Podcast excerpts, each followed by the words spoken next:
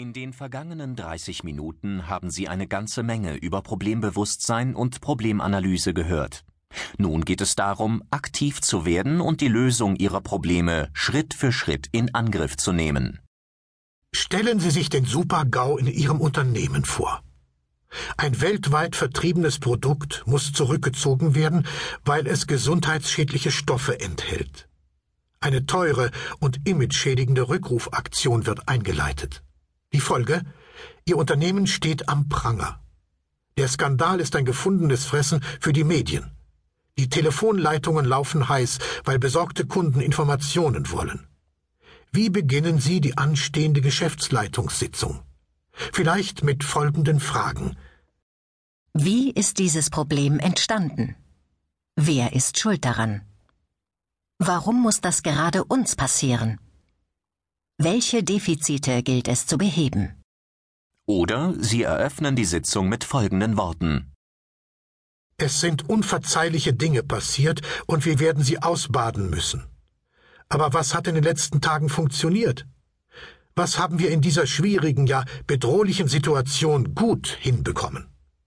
Wenn Sie sich für die erste Alternative entscheiden und problemorientierte Fragen stellen, wird die Sitzung in gegenseitigen Schuldzuweisungen, in Streit und Krach enden. Denn die genannten Fragen weisen in die Vergangenheit und helfen hier absolut nicht weiter.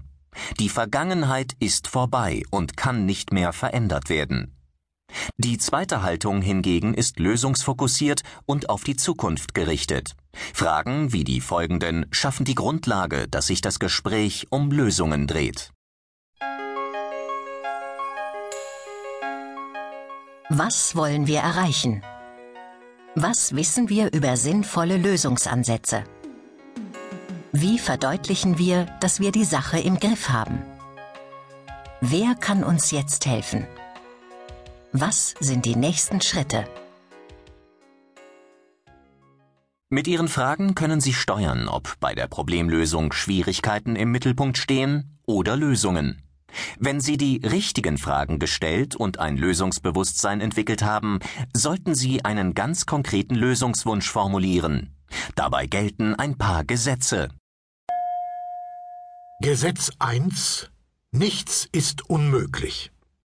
Vermeiden Sie es, in dieser Phase des Problemlösungsprozesses Blockaden zu errichten.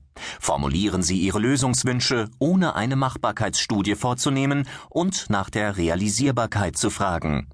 Entwickeln Sie eine Lösungsvision, die Ihnen hilft, die Blackbox des Alltagsgeschäftes zu verlassen. Haben Sie ruhig Mut.